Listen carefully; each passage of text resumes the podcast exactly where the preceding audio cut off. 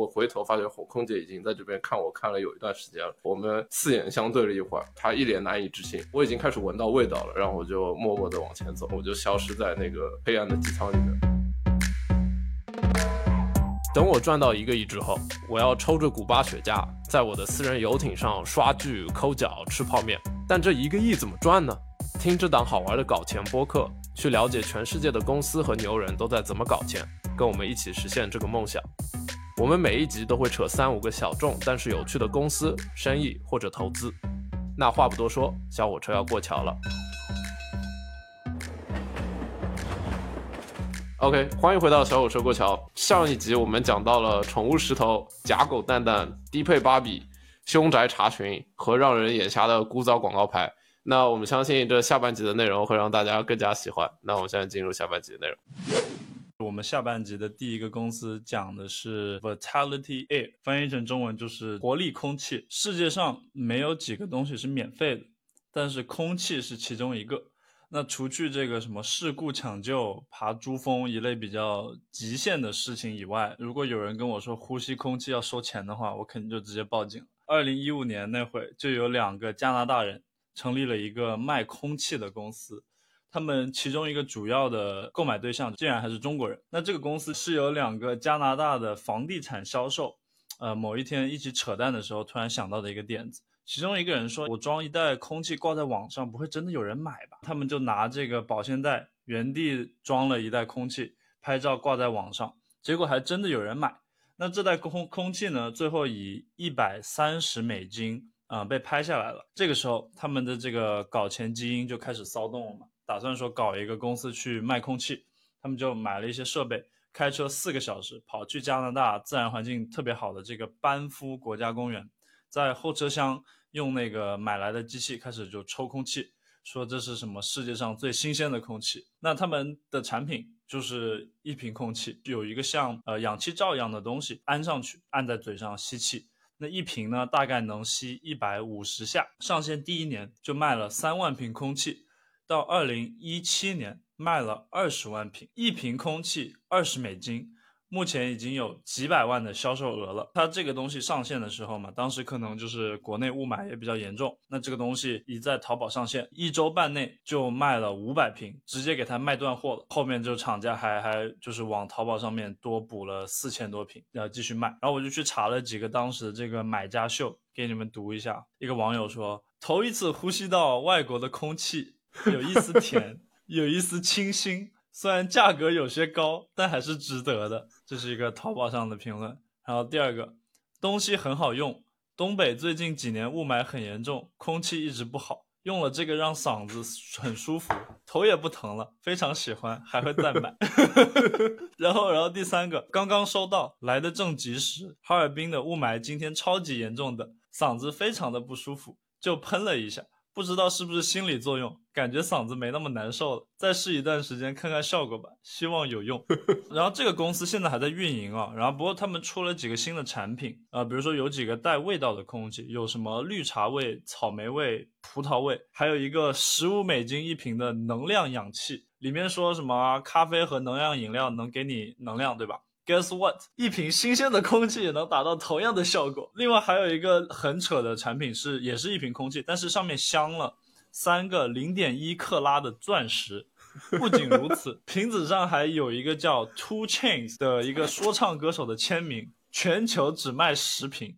一瓶卖一万多美金，就这个公司真的就是 骚的不行。我刚刚在看你给我分享的这个东西，我在狂笑，这有点像是那个岛国片的那种那个质量，你知道吗？我还查到说有一个人好像是个商人，然后他就特别信这个东西，他一次性就下单买了五瓶，然后呢说因为一瓶只能吸一百五十多下嘛，然后他就是省着用。每次都是出门和什么老婆小孩一起出门的时候，他就他就会给他们吸这个东西，就感觉这种东西像那种很很健康、很 wholesome 的 vape，就感觉吃吃完饭，大家一帮人掏出电子烟准备开始抽了，你从包里 whip out 出来一罐空气在他们狂吸，这有点搞笑。他们一开始就是也是一个创业故事嘛，他们一开始做的也不容易，因为要开去那个国家公园去拿那个机器去抽这些空气，然后。他们说有一次开了四个小时进山里，结果两个憨憨被锁在车外面了，到后面就必须得砸破那个车的玻璃进去把钥匙拿出来，才顺利开回家，不然说差点死在山里面。他们这个做的还是相对来说比较良心的，对吧？他们至少还真的是开去了一个。自然环境比较好、空气质量比较高的地方，然后真的去灌了这个空气。可能像我们这种比较懒的创始人，我们就直接家门口，然后灌点空气，然后说这是美国的空气。你刚说这个公司赚了多少钱来着？这个公司一瓶卖二十美金，现在已经几百万的销售额。This is insane！你觉得他们真真的会去开到就是那种深山老林里搞这种吗？不知道，我觉得根本根本吸不出来。他们是加拿大的公司，我觉得本身人就很少，你就出门在家门口吸，就感觉跟山里其实也差不多。我我不知道你们最近有没有，就前几年有没有回国？国内有一个卖空气的公司，反正我在上海的时候有一个什么连锁的羊肉串店，他每次给你这个上菜啊之前都会给你一罐什么呼伦贝尔空气，它那个东西就是像一个旺仔牛奶一样的那个铝罐，很小一罐，然后你打开。然后你猛吸一口，你就闻到那个大草原的那个什么草啊，什么牛的味道。据说还有人在那个那块空气里面闻到那个牛粪的味道。所以卖空气这个东西，可能好像全球都有人在搞，就有点像在那个 B 站上面看那些饮食博主，他们很多弹幕都说下一辈子要买一个能闻到味道的手机。饮食博主在那边录的时候，就把旁边的空气全收下来，然后卖给粉丝。你你别说我，我在就是为这集做准备的时候，我查到一个。一个非常非常古早的硅谷创业公司，然后它是一个像 U 盘一样的设备，然后你玩游戏的时候插在你的游戏机里面，比如说玩一个盗墓的游戏，然后呢你插上去那个像 U 盘一样的东西，它就会散发相应的味道，然后所以你你在打游戏的时候是那种沉浸式的体验，我感觉还蛮有意思的。然后最后那个公司莫名其妙死掉了。哦，That's kind of fun。就是如果你是打一款什么盗墓的游戏和你一款杀人的游戏，你这个里面装的这个。味道得不一样嘛，然后你还得再去买这个不同的味道嘛。对，我记得它的逻辑就是说，有点像三原色吧，就有几个比较重要的元素的味道在那里，然后它根据就是游戏里面不同场景，有可能是开枪就是烟味，然后盗墓的话可能就是一些潮湿的味道，它会就是实时的去混，然后呢散发出来这个味道。我之前还看到一家 startup，他们想把这个嗅觉这个东西给它 digitize，就可以它可以把任何一种味道 capture，然后把它。Map 成一个 AI 模型，然后再 reproduce 出来，这个还蛮酷。我想起来，我之前买了一个产品，它相当于是一个像咖啡机一样的机器吧。然后呢，里面就是有几个比较核心的味道元素，比如说你想喝一个咖啡，它那几个元素混在一起，就会有一个咖啡味道的白水。但是就是你喝下去就跟咖啡的感觉是一模一样。然后里面还能配什么可乐啊，配鸡尾酒，就是反正各种东西，它其实就是白水加几个元素混到一起。产味道，然后你就不用说出去去买这些饮料啊什么的。然后当时我觉得还蛮酷的，一台机子三四百块钱，然后后面可能就是因为因为疫情嘛还是什么，然后最后没做出来，就把钱给退回来。你也没有试到一直？对对，没试的。我看过有种类似的，就是它相当于它是一个 ring。然后你可以 attach 在你就是喝水的杯子上面，然后它那个 ring 本身就会释放那个味道。这样就你比如说你你很馋，你想喝比如说啤酒或者可乐，你其实你一直在喝的是水而已了，但是你会 觉得你在你会觉得你在喝可乐或者啤酒。啊，这个还挺酷。那它这个模式就非常轻了，yeah。相比那个咖啡机，它其实就是尝试把这每一个不同的味道都给数据化，是这个意思吗？对。那我们话说回来，这个我觉得这还是一个非常好的生意。我靠，卖空气。哎，那我们刚刚这个东西说到空气嘛，是没有味道的东西。那我们接下来一个东西就说一个有味道的东西。我不知道你们有没有坐过这种长途飞机，然后你们遇到就说，比如说你们在一个飞机上面坐了五六七八个小时，对吧？然后就气压低嘛，然后你在飞机上，你的肚子就会变得超级的胀。你就特别特别的难受，你们有过这种体验吗？有啊，我吃豆子都会有这种体验。我我有这种体验呢，是因为我每次在坐长途飞机，比如说回去大概是十二个小时，对吧？然后我在飞机这样子一个很小的一个地方上面，我又没有办法站起来活动，所以我那个肚子里面的那个气体就是越来越胀，越来越胀。我就很清清楚的记得一次，我从三藩飞回上海。然后我肚子超级胀，超级难受，我就不得不在晚上，就是大家睡觉的时候，我在那个 飞机机舱里面走来走去，走来走去，就是感觉我要开始呃排气了。然后我就跑到那个飞机最后面那个呃发发食物的地方站着，然后我就开始放屁，然后我一放的就是五六个。这种屁你懂的吗？就是气压很低的时候，因为呃你放屁其实难度是会比在平地上面要更加难的，所以你还得 like actually put into the effort。就是你得很努力的情况。我就想说，我们播客讲到现在，开始在 justify 一个放屁的过程，太 ridiculous。No, a man's gotta go when he's gotta go, bro 那。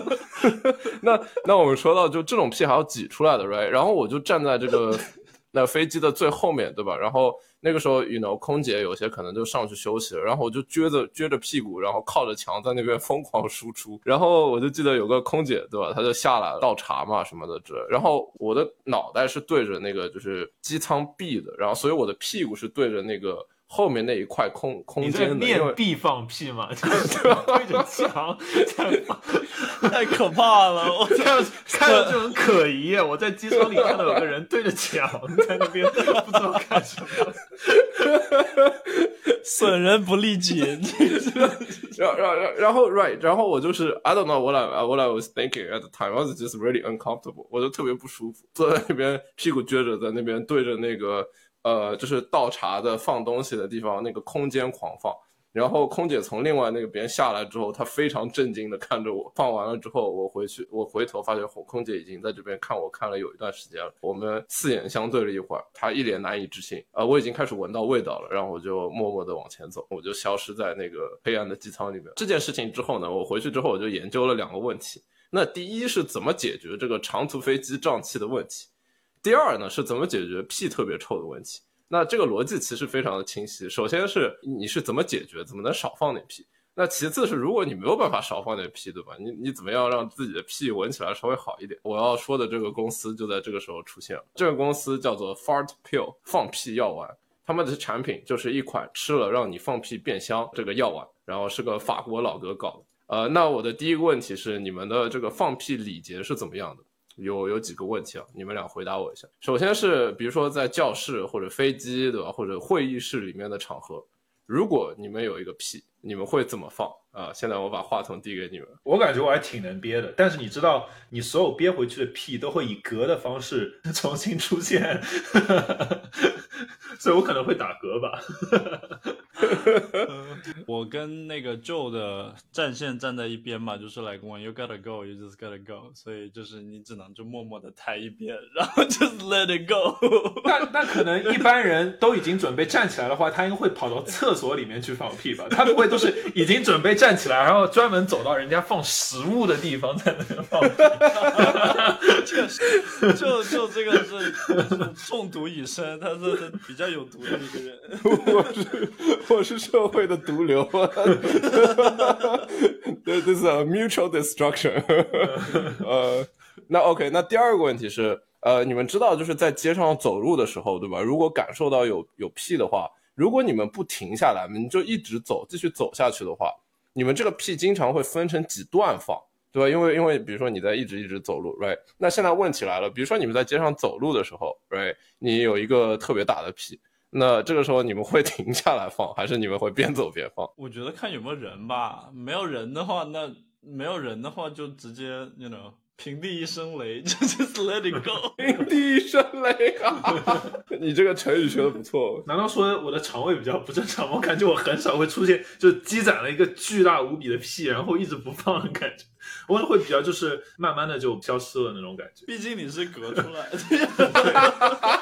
OK，那那最后一个问题就是，你们躺在被窝里面的时候，和你们女朋友躺在一起躺在一个被窝里面的时候，如果你想放一个屁。你会悄悄的放，还是明目张胆的放？明目张胆比较好一点，大家都什么关系了嘛，对吧？呃，我觉得还是要看场合了。你要是在一个比较 Q 的情情况下，然后比如说你们一直在 我想看看看电影什么的，You kind of just have to like 偷偷的把那个被子拎起来一点点，通一下风，不然的话它是会从你那个就是胸口往上涌的嘛。So it's not a good experience. Alright, that was a that was a fun round of question. 接下来一个问题跟这个公司就比较有关了。那我问你们一个问题：如果有几种选项能让你的屁变成不同的味道，你们会选哪种味道？呃，第一种是玫瑰味的屁，第二种是紫罗兰味的屁，第三种是巧克力味的屁，第四种是姜味的屁。这个姜味一下子就把我的记注意力给抓走了。对，我也觉得姜味一出来，我觉得嗯，好像还挺像的，也很养生的感觉。就对对对，这几个味道就是这个公司提供的这几种屁味。你们的 Joe 这时候就去研究了啊，这是个好东西，我考虑考虑成为潜在用户。但是我买之前我不能交智商税，这玩意儿真的有用吗？我就去看了一个九分钟的这个产品 review 视频。那这个产品 review 视频呢，就是三个人吃了这个药丸之后记录一整天，然后他们可能就是这一整天都在不断的尝试想放屁，他们就吃很多这种。催屁的东西，然后让朋友们闻他的屁，结果呢，就是没有人闻出来有屁味，但是也没有人闻出来有这种花的味道，所以我觉得可能他就直接把这个屁味给中和掉了，就是可能没有味道。那我我想到这里，我就说，哎，this is a pretty good product，哎，就是可可以可以尝试一下。它那它一粒一粒药丸可以持续多久？它好像是一粒药丸可以让你放。当然，这个东西就没有科学证明嘛，所以他说 theoretically 一粒药丸可以让你坚持个三个屁或者一天左右的时间。才三个屁啊！对，三个屁。那你一个一一一一次航班都用用要用好几个。我在上这个上长途航班之前，pop like ten different pills，然后上去然后放屁。我其实没有找到任何相关的数据啊，我也只能猜嘛。然后他每年大概是。六万的这个网站访问量，然后我们算它百分之一的转化率，它一瓶也得二十欧元啊，它就是大概一万两千欧元一年吧。然后我觉得可以了吧，就挣点小钱，舒舒服服。我觉得这个这个比较有意思的是，这个老哥他其实是个法国的嬉皮士，搞音乐，搞各种奇怪的发明和艺术装置，然后搞各种奇怪的公司，这只是他的其中一个。商业上面比较成功，而且比较有名的项目。你们现在看到这个屏幕，我靠，这玩这老哥长得像圣诞老人一样。他还搞过一些呃比较奇葩的项目，其中一个包括一款厕纸，然后这个厕纸呢上面就印着当天的报纸，所以你在拉屎的时候，你没事可以拿起你的厕纸读一下今天的新闻。后我想这个老哥他可能就是在厕所的时候有特别多的这个创业的点子，对吧？要不就是想，哎，我放出来的屁啊有点臭，怎么解决？要或者就是想我在马桶上太无聊了，怎么解决？啊，我觉得这也是一种有趣的这个创业创业的这个思路吧。刚刚那个老哥他这个嬉皮士，他为人还是非常善良的，他是想着怎么去改善这个关系。那我们下面讲的这个这个 这个公司呢，它利用人性中最最邪恶的那部分。这家网站呢，它从零七年开始创立。你可以在上面干什么呢？你可以在上面购买大粪，然后可以填。这上面有各种各样的大粪，有狗粪，然后有牛粪。我们这个这个网站，这网站不能乱翻。我感觉就是看视频的人看到这里就走了。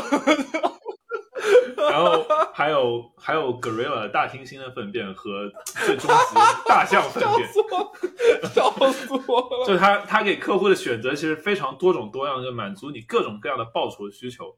然后呢，你在上面你可以下单粪便，就它是按那种夸特或者加仑卖的嘛，就很大的一坨。就有多少一 pint，差不多就我杯子这么大重量，哎，然后呢，然后你就可以在上面，你就可以在上面下单，然后填上你的收信人的地址，然后他们就会把把你这个把这坨大粪匿名的给那个人 送过去，然后那个人打开之后，上面不会有任何的发件信息，他只会看到莫名其妙会在他的 doorstep 上收到一坨大便，and that's it。呃，我我完全没有找到这个网站上这个它的营收数据，但可以你可以去看他们的。Testimonial 就是客户评价那一栏，好评如潮。他们甚至还收藏了一些，就是收到这个粪便的人，他们会说，呃，就是啊，有个人在给我疯狂疯狂给我送送我的大便，我也不知道为什么，反正贼臭。然后他们就把这种 恶评也放上去。我我其实本来还想买一个送给你们，但是我也没有没有你们的地址，所以最后最后这个计划没有成型。你们知道我最近住在爱比营嘛？然后可能你到时候我我给你个地址的，然后那个时候我已经搬走了，然后爱比营的房东呃打扫房间的时候收到一个包裹，里面装的是什么 gorilla 的大便，对 呀，贼搞笑这个人。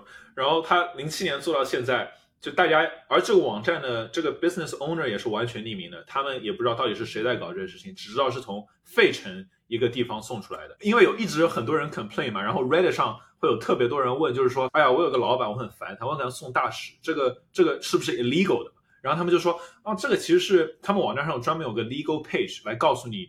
这个不是 illegal 的，因为他们说这个东西呢，就是 it's not hazardous，就是它不会靠，它不会，它不会让你有任何的，就是健康上的损害，所以说它是完全完全百分之一百 clean slate 合法。但是因为他就是骚扰到太多人，在二二年的时候，他被告上了法庭，而且还是联邦法庭。美国所有联邦法庭案件都是。United States versus something, right？然后他那个联邦法庭的 case 是 United States versus poopcenter.com，非常非常荒谬。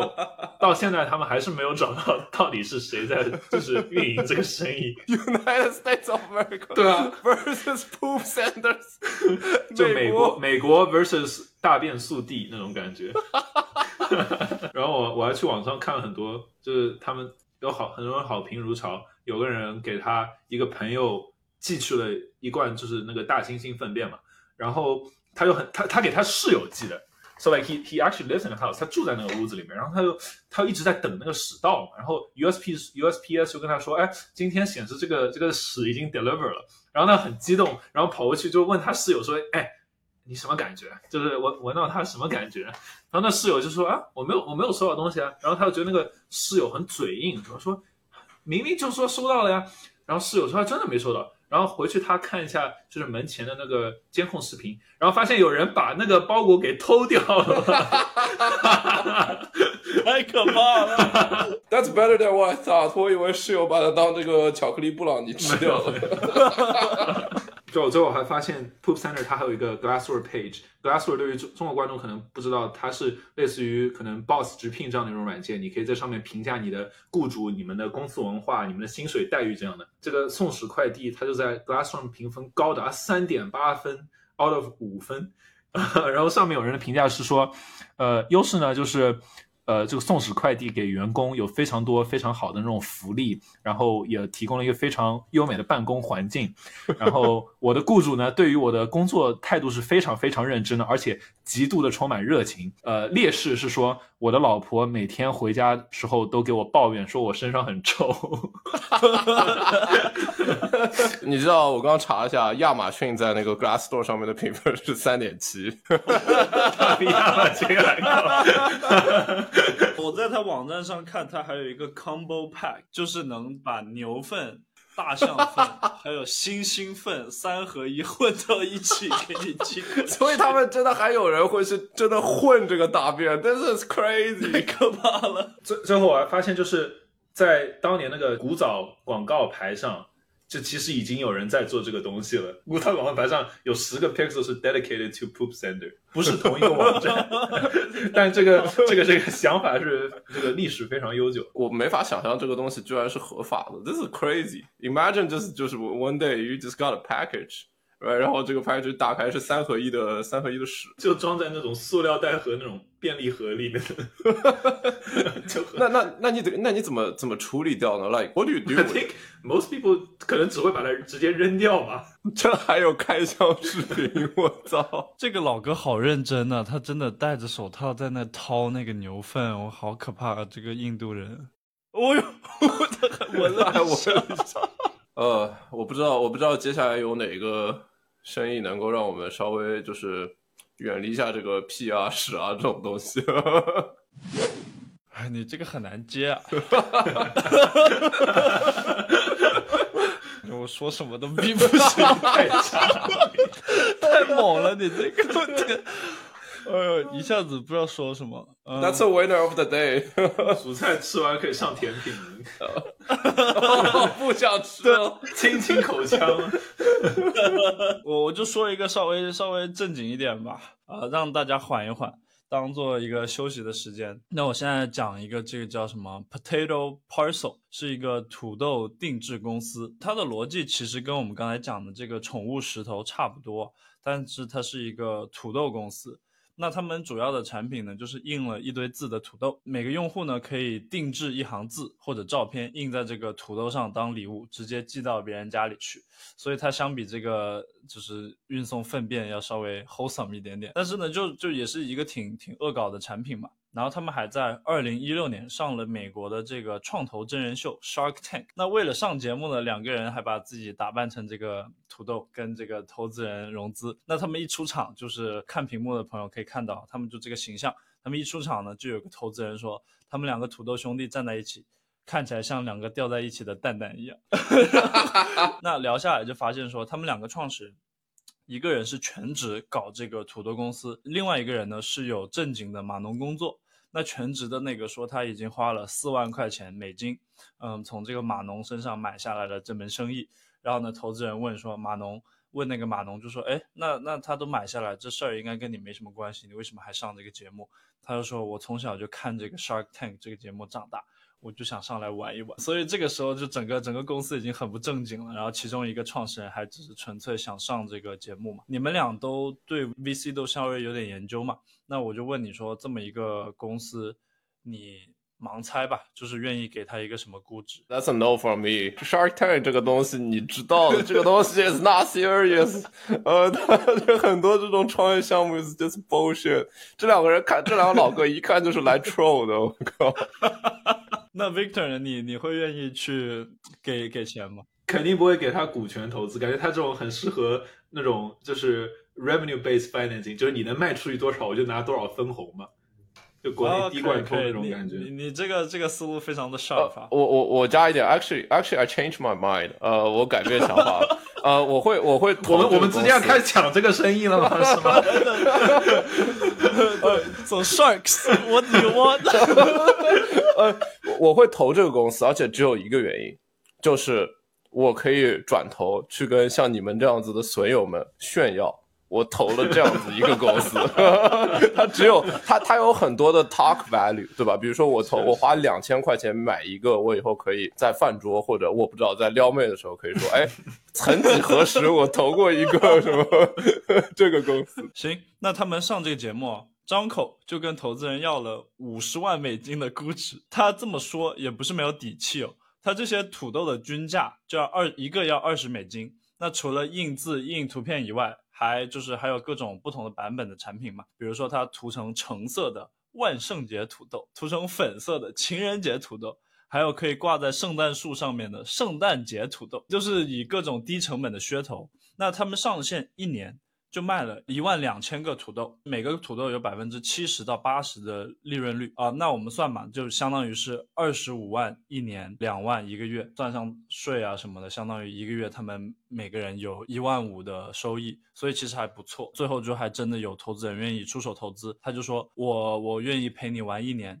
等你这个东西搞黄了，我帮你找一份坐班的工作，你不要再在这件事情上面浪费时间了。结果上节目之后两年，又卖了七万个土豆，在二零二一年估值一百万美金，这个创始人还把股权卖出去，成功退出了。现在这个公司是有一个正经的 CEO 全职在运营，所以其实是一个成功的故事。他整个公司有多少人啊？现在包括 CEO 在内有全职七个人在搞这个事情。我之前有看到过，好像说有一种技术，就是可以把土豆放在一个模具里面，然后如果这个，然后这个土豆就会长成这个模具的样子。然后呃，有一个公司就说给我们一张你的照片，然后把你的脸做成这个模具，然后你之后就会收到一个类似于。长得和和你的脸一模一样的一个西瓜或者土豆，让我想到国外那种很多枪支测评节目里面和刀具测评节目里面都喜欢拿西瓜来演示那个效果，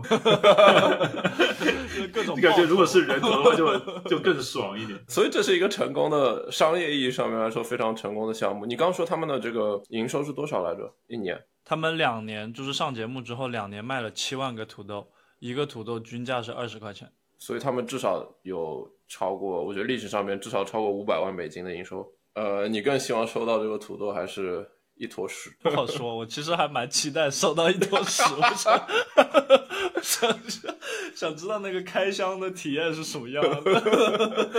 我们可以开一个新公司，就是 combine 这两个公司。现在我可以在史上印一些东西，更加 customize。太可怕了。Victor，我问你啊。就是你能给这个听众介绍一下 Y Combinator YC 是什么东西吗？它相当于是硅谷这边一个非常历史悠久的一个呃孵化和创投机构，把它想象成那种初创夏令营好了。然后它会有冬令营和夏令营。YC 一般出手投资的公司都是什么画像？我可以给几个例子吧，呃，比如说 Airbnb、爱彼迎，然后 Instacart 最近刚上市的，这是一些非常牛逼的公司。进 YC 的录取率甚至比进什么哈佛、耶鲁还要低，所以是一个非常非常卷的机构。那我现在就给你介绍一下这个叫 Blush 的 APP。它是这个 YC 二零二一届冬令营的一家公司。这个 APP 就非常简单啊，它它第一行的那个介绍翻译成中文，我给你念一下：私密、性感、刺激女性脑部的声音和音频故事。逗号，你指尖上的虚拟韩国男朋友。听了这一行介绍之后，有没有点心动，想要下载的感觉？我的 fuck？然后它是至少十八岁才能下载，呃，安卓上呢一共被下载了超过一万次，有两百三十八个人打分，五分满分，这个 app 拿了四点五分，就还蛮高的分。那这个 app 里面有什么东西呢？里面每天都有一通来自虚拟韩国男友的电话，亲密的韩语悄悄话。呃，高质量且有性张力的浪漫故事，呃，多元且正面的故事情节，真实的声音和音效，还有女性专属的社群。这个 A P P 它就这样，它也没有太多的东西，我就去看了几个评论。啊、那先是一个韩语的评论，我翻译了一下。这个人说，我的朋友都喜欢看片，但是我不喜欢。这个 A P P 很有质感，里面的故事都满足了我的幻想，但是要是有更多接近生活的案例就更好。比如一些发生在便利店里的故事，这是一个很 random 的事。呃，然后另一个估计是个美国人，他就给了一个差评，说这个 A P P 里面除了标题是英文，剩下的都是日语和中文，没有有没有英文版的 A P P，在哪里可以下载？然后呢，这个公司说对不起，呃，我们内容只支持韩语，呃，它不是英文，不是日语，也不是中文。那说到这，这个公司就介绍完了，就有两个问题。第一个呢是其实呃女性爽文嘛，其实是一个蛮大的市场。然后你们有没有什么能想到的点？第二个问题是，就知道了这个 A P P 的存在之后，呃，你们对这个 Y C 这个出名的孵化器有没有什么新的想法？我记得好像很久之前我读到过这个这个 Blush App 的，但是我忘了名字。你一说了才想就是这个，好像它的，因为它是专门针对于韩国女性或者亚洲女性嘛，然后他就说他当时迁离的时候觉得非常不好的一个文化，就是在可能在亚洲那块地区或者东亚那块地区，对于女性谈论性。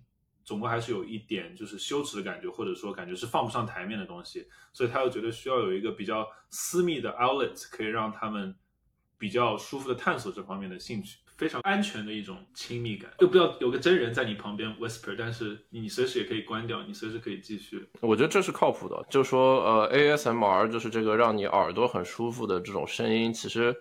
呃，有很多很多这种在油管上面的内容创作者，比如说你们看这个东西，我就随便搜了一下最真实的这个理发店的 ASMR，然后下面有五百六十万的观看。当你看到一个非常奇怪的社会现象的时候，或者说有一帮人开始做一件非常奇怪、你没有办法理解的事情的时候，呃，你的正常反应是，哎啊，这个东西不靠谱，对吧？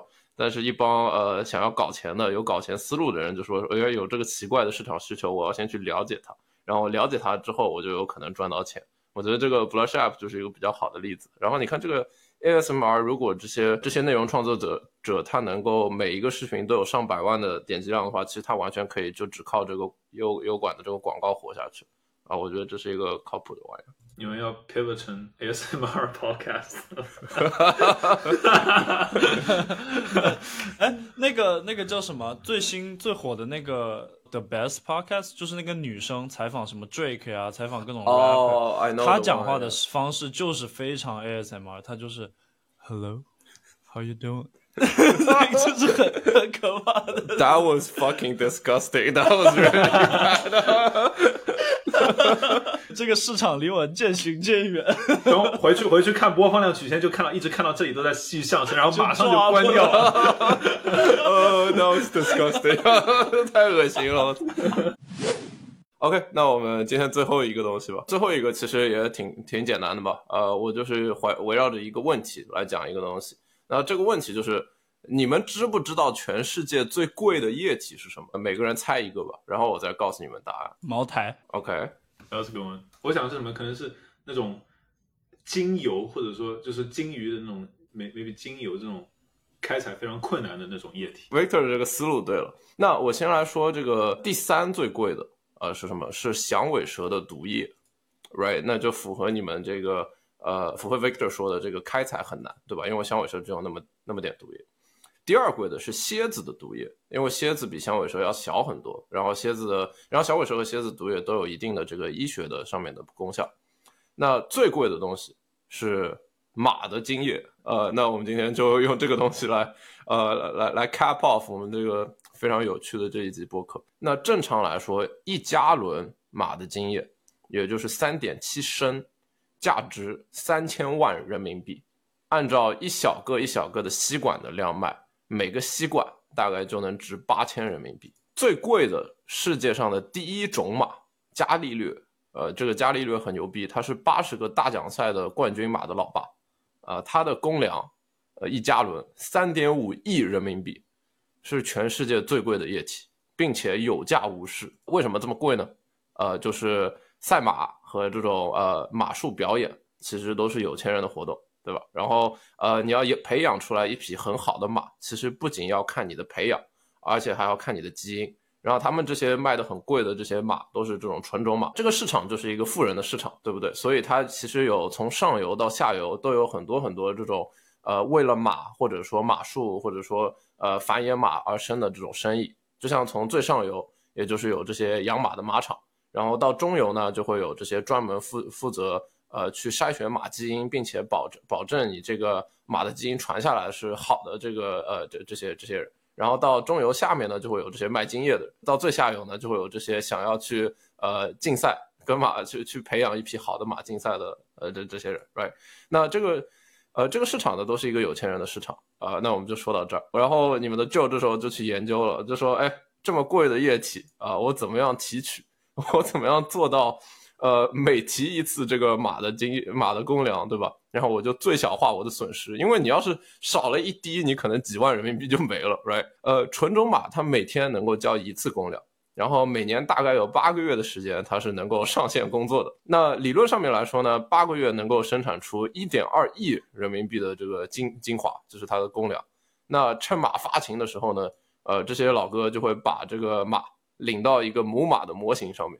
然后这个这个马就在后面做工，然后收集完了之后呢，啊、呃，它就是用一个很大的一个像像一个一个什么啊、一个奶瓶一样就接着，然后收集完了之后，它马上就得把这个一奶瓶的这个这个精华送到它的这个专业的这个厂里面去冻起来，因为要保持它们这个呃公粮里面精子的这个新鲜度，然后它就会在冻起来了之后呢，分成很多这个小的吸管，然后然后分分批去卖。